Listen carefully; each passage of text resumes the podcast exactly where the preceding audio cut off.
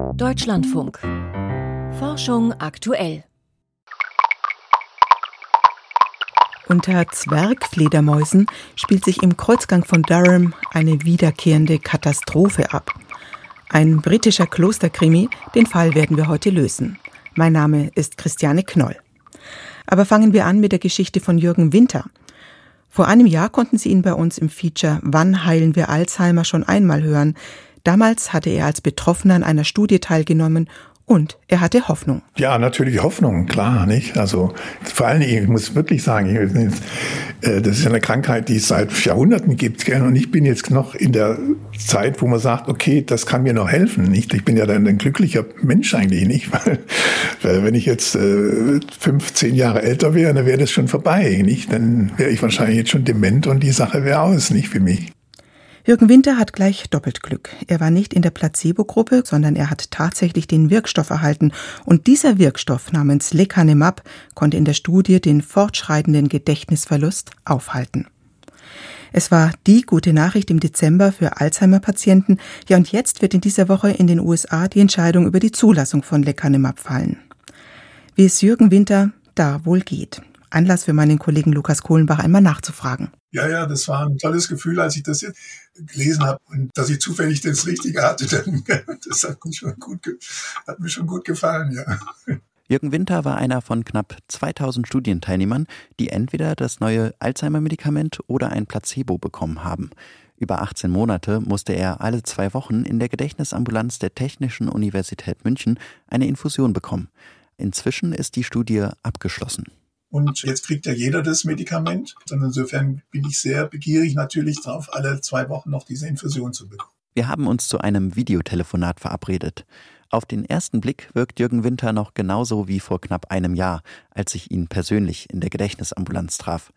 Graue Haare, frisches Hemd. Nur die Technik für unsere Aufnahme bereitet ihm einige Probleme. Dabei hat er noch vor sieben Jahren als selbstständiger Coach gearbeitet und vorher lange Zeit in der IT-Branche.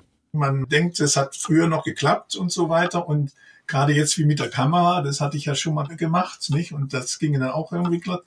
Aber jetzt konnte ich mich eben an sowas nicht mehr erinnern, nicht? Noch ist er in einem frühen Stadium der Alzheimer-Demenz. Doch sein Zustand hat sich verschlechtert, trotz Lecanemab, sagt er. Ob er eine Wirkung von dem Medikament spürt, kann er schwer sagen. Das kann ich ja nicht beurteilen, weil ich ja nicht weiß, was es, was es gewesen wäre. Ich merke nur, dass ich, sagen wir, heute mich anders fühle als vor ein, zwei Jahren, nicht? Die im November im New England Journal of Medicine veröffentlichten Studienergebnisse zeigen, dass Lecanemab das Fortschreiten der Alzheimer-Erkrankung tatsächlich etwas verlangsamt hat. Die Studienteilnehmer mussten Gedächtnistests lösen und zusammen mit Angehörigen einem Prüfer Fragen zur Bewältigung ihres Alltags beantworten. Eine Skala mit 18 Punkten, die für verschiedene Schweregrade der Demenz steht. Studienteilnehmer, die kein Lecanemab bekamen, büßten im Verlauf der Studie im Mittel 1,66 Punkte ein. Mit Lecanemab behandelte nur 1,21. Bei beiden Gruppen schritt die Demenz also fort, aber bei den mit Lecanemab behandelten um rund 30 Prozent langsamer. Für Betroffene erstmal wohl kaum zu merken, dennoch für die Alzheimer-Forschung eine kleine Sensation. Denn noch nie hat ein Medikament so einen robusten Effekt auf die Gedächtnisleistung gezeigt. Also es ist eine super spannende Zeit. Ich denke, wir haben im Moment eine Umbruchsphase, ein Meilenstein-Ereignis in der Wissenschaft, in der Alzheimer-Forschung. Frank Jessen leitet die Gedächtnisambulanz der Uniklinik Köln und forscht am Deutschen Zentrum für neurodegenerative Erkrankungen an der Früherkennung und Therapie der Alzheimer-Demenz. Wenn man sich die statistischen Mittelwerte anschaut, dann sind das so ungefähr sechs bis zwölf Monate, wo die Krankheit verzögert wird. Ich glaube aber, für den einzelnen Patienten sind theoretisch deutlich längere Phasen denkbar. Ähm, wir haben ja das gleiche Phänomen wie mit ganz vielen Medikamenten, dass sie halt sehr unterschiedlich stark wirken bei den einzelnen Patienten. Es wird Patienten geben, die nur wenig Effekte haben und es wird andere geben, die vielleicht über Jahre stabil sind. Doch nicht für jeden Erkrankten ist das Medikament geeignet. Die Studie hat Betroffene in einem sehr frühen Stadium der Demenz untersucht, wie Jürgen Winter, der zwar erkennbar vergesslich ist, aber noch in seinem Alltag zurechtkommt. Wir werden viele Gespräche führen mit Menschen, die die klare Alzheimer-Krankheit haben, denen wir sagen müssen, sie haben das. Aber leider ist ihre Krankheit schon zu weit fortgeschritten, als dass es hier Sinn macht. Und ich glaube, das wären die härtesten Gespräche. Auch mögliche Nebenwirkungen von Lecanemab müssen beachtet werden. Besonders blutverdünnende Medikamente könnten das Risiko für schwere Nebenwirkungen erhöhen. Viele Menschen mit Alzheimer müssen aufgrund anderer Alterserkrankungen Blutverdünner einnehmen. Die Zulassungsbehörden werden entscheiden, ob diese Menschen komplett von der Behandlung mit Lecanemab ausgeschlossen werden. Über die Sicherheit des Medikaments wird unter Fachleuten derzeit heftig gestritten und auch, ob die Studienergebnisse so überzeugend sind, dass sie die aufwendige und kostspielige Behandlung von Alzheimer-Betroffenen rechtfertigen. Riskant finde ich es, wenn man von Anfang an in die Breite geht und viele diese Medikamente verordnen, ohne wirklich genau die richtigen Patienten zu identifizieren. Das kann natürlich diesem Medikament irgendwo auch schaden. Noch ist Lecanemab nicht auf dem Markt. Doch schon am 6. Januar möchte die US-amerikanische Arzneimittelbehörde FDA über eine beschleunigte Zulassung entscheiden. Auch die europäischen Behörden werden noch in diesem Jahr über das Medikament diskutieren. Frank Jessen rechnet damit, dass eine Zulassung auch in Europa kommt und das Gesundheitssystem dann vor Herausforderungen stellt. Wir sind meiner Meinung nach nicht ausreichend darauf vorbereitet. Hausärzte erkennen Gedächtnisstörungen häufig nicht früh genug und nur mit einer aufwendigen Untersuchung des Nervenwassers oder einem Bildgebungsverfahren vom Kopf lässt sich sagen, ob wirklich eine Alzheimer-Demenz hinter der Vergesslichkeit steckt. Da es bislang keine wirksame Therapie gab, haben nur wenige Betroffene so eine Diagnostik bekommen. Allerdings, wenn Therapien verfügbar sind, dann werden auch die diagnostischen Möglichkeiten ausgebaut. Das kann man an vielen Erkrankungen sehen. Frank Jessen überlegt bereits mit seinem Team, wie sie die steigende Zahl an Hilfesuchenden nach der Zulassung von Lecanemab bewältigen könnten so dass sie diejenigen, die von dem Medikament profitieren, schnell herausfiltern können. Jürgen Winter hat diesen Prozess schon hinter sich, sein Privileg als ehemaliger Studienteilnehmer und eine Möglichkeit für die Forschung, auch längerfristige Daten zu erheben. Ich denke mal, solange nicht irgendwo ein Durchschlag kommt, dass noch, noch was Besseres ist, würde ich dafür plädieren, dass ich das so lange einnehmen kann, wie es auf dem Markt ist. Nicht? Jürgen Winter im Gespräch mit meinem Kollegen Lukas Kohlenbach. Und was Besseres könnte tatsächlich kommen. Es laufen nämlich noch Studien für einen weiteren Antikörper gegen Alzheimer. Spannende Zeiten also für Forschung und Betroffene. Wie oft haben Sie es über die Feiertage geschafft, ein Plätzchen zu essen oder ein kleines Stück Schokolade statt der ganzen Tafel? Heißhungerattacken kennen viele bis hin zu regelrechten Essstörungen, bei denen Menschen alles in sich reinstopfen, was greifbar ist. Der Damm bricht im Kopf, das ist die allgemein verbreitete Ansicht, aber sie stimmt wohl gar nicht. Auch Mäuse kennen den Heißhunger auf Süßes, dann nämlich, wenn ihr Darmmikrobiom gestört ist. Christine Westerhaus wollte wissen, ob hier vielleicht auch die Wurzel und eine Lösung für unsere vermeintliche Willensschwäche liegt. Wenn man der Werbung glaubt, stehen Menschen für Schokolade manchmal sogar nachts auf. Doch wie groß ist die Bereitschaft tatsächlich, sich für Süßes anzustrengen? Und wird sie womöglich von den Darmbakterien beeinflusst? Diese Frage hat Sakis Masmanians Doktorand James Osey interessiert.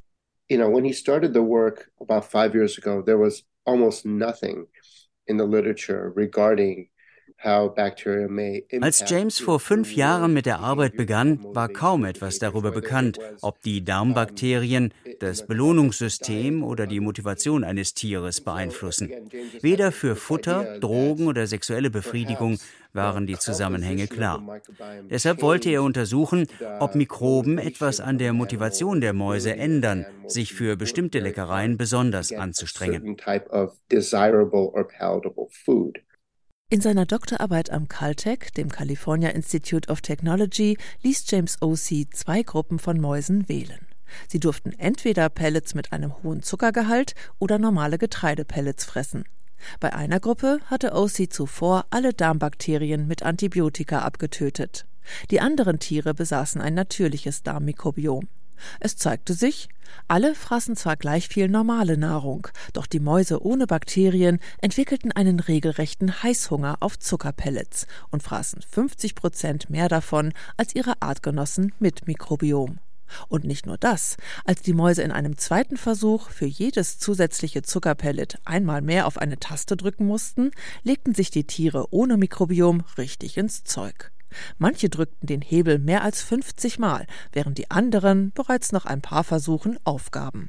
It's testing motivation. How motivated is an animal to keep pressing that wir haben also die Motivation getestet. Die Mäuse ohne Bakterien waren bereit, so viel härter für dieses süße Futter zu arbeiten. Und das ist für mich ein deutlicher Beweis, dass die Tiere eine bewusste Entscheidung getroffen haben. Ihr Verhalten war durch Motivation gesteuert und nicht durch ihren Nahrungsbedarf. Doch warum sind Mäuse ohne Bakterien so scharf auf Zucker? Oder andersherum gefragt, wie unterdrücken Mikroben den Jab auf Süßes? Sakis Masmanian vermutet, dass die Darmbakterien Substanzen produzieren, sogenannte Neurotransmitter wie Dopamin, die auf das Gehirn einwirken und so den Heißhunger auf Süßes bremsen.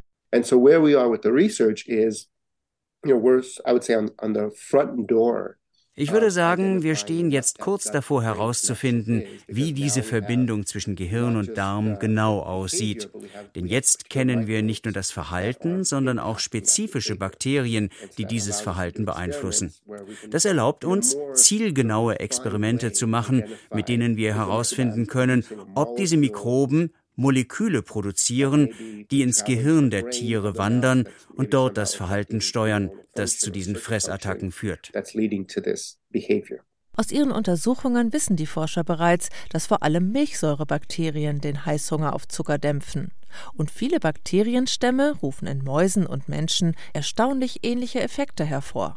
So werden Mäuse, denen die Darmbakterien fettleibiger Menschen transplantiert wurden, ebenfalls adipös.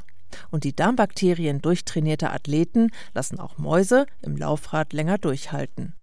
If these organisms that we identified in mice have the same effect in humans, wenn diese Bakterien, die wir bei den Mäusen identifiziert haben, beim Menschen die gleiche Wirkung haben, könnten wir damit Fressattacken behandeln.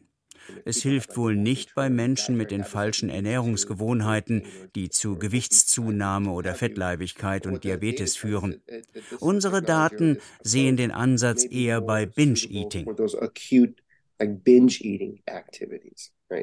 Dass bestimmte Essstörungen mit Veränderungen im Darmmikrobiom einhergehen, haben Studien bereits gezeigt. Womöglich brauchen die Betroffenen gar nicht ganz viel Schokolade, sondern nur ein paar nützliche Darmmikroben, die exzessives Essverhalten verhindern. Fressattacken haben ihre Wurzel vielleicht doch nicht im Kopf, sondern eher im Bauch.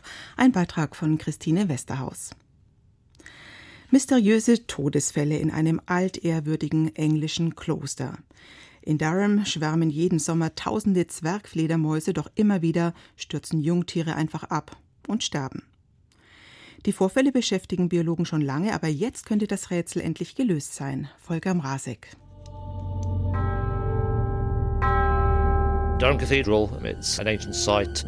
Die Kathedrale von Durham ist eine historisch bedeutsame Stätte. Das angrenzende Kloster stammt aus dem 15. Jahrhundert. Im Innenhof mit seinem Kreuzgang arbeiteten Mönche an ihren Manuskripten. Eine quadratische Rasenfläche umgeben von dem Kreuzgang. Vier Meter breit und genauso hoch sei der, weiß Christopher Bell, der in Durham im Norden Englands lebt. Die Benediktinermönche wandelten unter einem Schrägdach mit eingezogener Holzdecke. Unter dem Dach ist es warm. Es wurde nämlich als Sonnenfänger konstruiert mit ausgerolltem Blei darauf, das sich erwärmt und dem richtigen Winkel, um die Sonnenstrahlen einzufangen. Heute trifft der Zoologe in dem sonnenbeschienenen Klostergarten allerdings keine Mönche mehr an, sondern Zwergfledermäuse.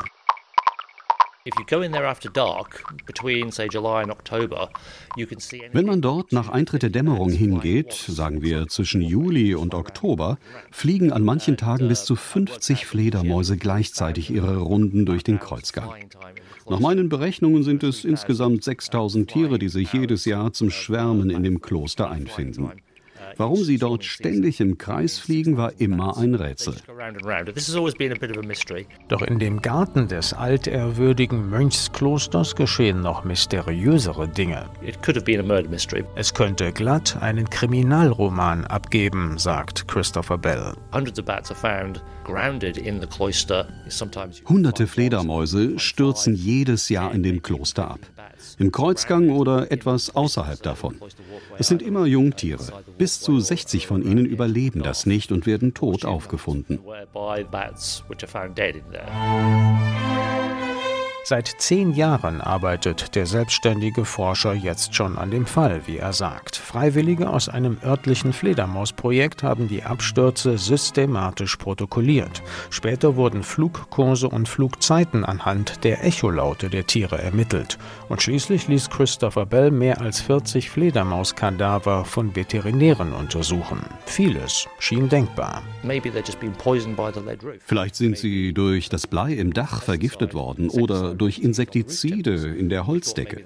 Vielleicht sind die Tiere mit irgendwas zusammengestoßen.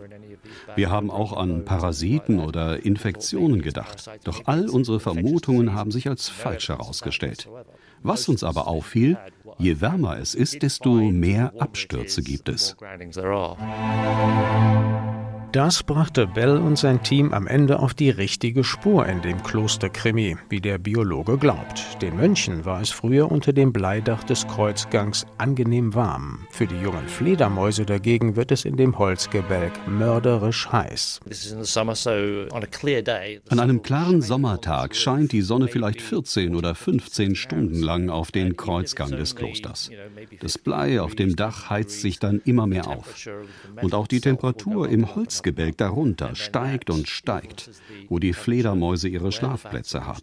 Junge, unerfahrene Tiere merken dabei nicht, dass sie überhitzen. Wenn sie endlich losfliegen, ist es zu spät und sie stürzen nur noch zu Boden. Die Obduktionsergebnisse stützen diese Theorie. An den Kadavern der Fledermäuse seien für Hitzschläge typische Veränderungen an Lunge, Leber und Nieren festgestellt worden. Kloster Durham sei die einzige bekannte Schwarmstätte für Zwergfledermäuse in Großbritannien, sagt Bell.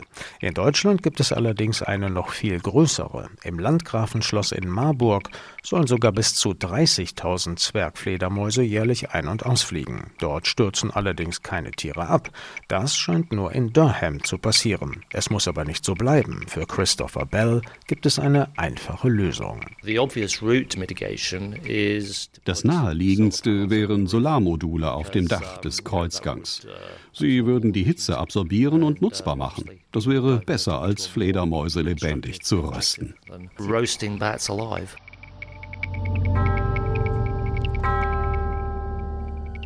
Erkenntnis inklusive Lösungsvorschlag, so wünschen wir uns das Jahr 2023, fehlt nur noch die Umsetzung.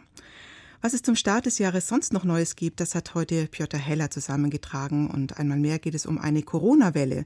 In China steigen die Zahlen. Die WHO fordert von China mehr aktuelle Daten und regelmäßige Berichte zur Covid-Entwicklung. Dazu zählen Genomsequenzen, Zahlen zu Krankenhauseinweisungen, Toten und zum Impffortschritt. Für morgen hat eine Expertengruppe der Weltgesundheitsorganisation chinesische Wissenschaftler zu einem Treffen eingeladen, damit diese ihre Daten teilen. Seit der Kehrtwende bei der Corona-Politik Anfang Dezember hat die Regierung in Peking insgesamt zehn Tote im Zusammenhang mit dem Virus gemeldet. Britische Experten hingegen schätzen die Zahl auf 9000 Todesfälle pro Tag. Ihren Modellrechnungen zufolge dürfte die aktuelle Welle gegen Ende Januar einen Höhepunkt mit 25.000 Toten pro Tag erreichen. Auf Chinas Bevölkerung von 1,4 Milliarden heruntergebrochen hieße das, dass täglich eine Person pro 56.000 Einwohnern an Corona sterben würde. Das wäre in etwa die gleiche Größenordnung an Todesfällen pro Einwohner, die Deutschland zum Höhepunkt der zweiten Welle Anfang 2021 verbucht hatte. International gibt es die Sorge, dass dass in China neue gefährliche Varianten entstehen könnten. Mehrere Länder, darunter die USA und Italien, haben einschränkende Regelungen für die Einreise aus China getroffen. Forscher haben eine Art solarbetriebenen Fadenwurm erschaffen. Dazu haben sie seine Mitochondrien genetisch verändert. Diese Strukturen werden auch als Kraftwerke der Zellen bezeichnet. Sie spielen eine entscheidende Rolle dabei, die Zellen über Zucker mit Energie zu versorgen. Das Team hat sie nun so manipuliert, dass sie zusätzlich auch Energie aus Licht gewinnen. Zweck der Übung war es, die Funktionsweise eben jener Kraftwerke im lebenden Organismus zu studieren. Bekannt ist etwa, dass die Mitochondrien bei der Alterung eine Rolle spielen. Tatsächlich lebten die Fadenwürmer mit den lichtempfindlichen Mitochondrien länger als ihre unveränderten Artgenossen. Das berichten die Forscher im Magazin Nature Aging. Als nächstes könnten sie sich vorstellen, menschliche Zellen im Labor mit der Fähigkeit auszustatten, Energie aus Licht zu gewinnen. Seit Ende letzter Woche sind zwei neue Wettersatelliten im Einsatz. Sie messen nicht das Wetter auf der Erde, sondern das Weltraumwetter in der Ionosphäre. Die Gase in diesem oberen Teil der Erdatmosphäre sind der Sonnenstrahlung ausgesetzt und dadurch elektrisch aufgeladen. Man spricht von einem Plasma. Die Dichte dieses Plasmas ist je nach Ort unterschiedlich. Diese Unterschiede wiederum können Radiowellen verformen und die Kommunikation von Satelliten stören. Die beiden Satelliten sollen die Dichteunterschiede vermessen, ihre Entstehungsbedingungen analysieren und entschlüsseln, welchen Einfluss sie genau auf die Kommunikationssysteme haben. Kambodscha will Delfine im Mekong schützen und dafür Schutzzonen einrichten. Auslöser ist der Tod von zwei Irrawaddy-Delfinen, die sich letzten Monat im Equipment von Fischern verfangen hatten. Als Reaktion ordnete Kambodschas Premier Hun Sen nun an, die Fischerei in bestimmten Teilen des Flusses komplett zu verbieten. Irrawaddy-Delfine haben einen runden Kopf, zudem fehlen ihnen die delfintypischen Schnauzen. Sie leben hauptsächlich in asiatischen Küstenregionen. Die Art wird als gefährdet gelistet. Ein von Raubgräbern erbeuteter Sarkophag wurde nach Ägypten zurückgebracht.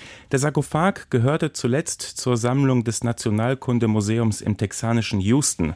Vor drei Monaten hatte die Staatsanwaltschaft in Manhattan festgestellt, dass er von einer Nekropole nördlich von Kairo gestohlen wurde.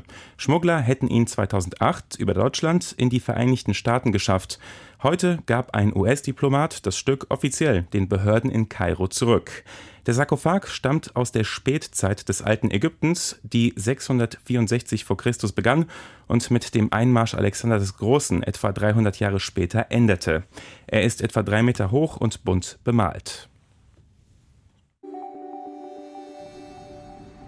Sternzeit, 2. Januar. Über den Mond zum Mars. Nach Einbruch der Dunkelheit strahlt der zunehmende Mond am Osthimmel. Ein Stück links von ihm ist ein orange-rötlicher Lichtpunkt zu erkennen. Unser Nachbarplanet Mars. Unterhalb von Mars funkelt Aldebaran, der Hauptstern im Stier. Zwischen Mars und Mond zeigen sich schwach die Plejaden.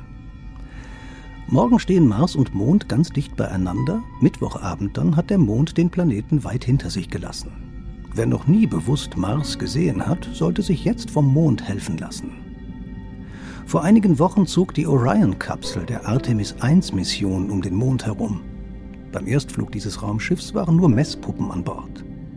Langfristig sind im Artemis-Programm Landungen auf der Mondoberfläche geplant. Die Rückkehr von Menschen zum Mond, mehr als ein halbes Jahrhundert nach den Apollo-Flügen, soll dauerhaft sein, hofft man bei NASA und ESA.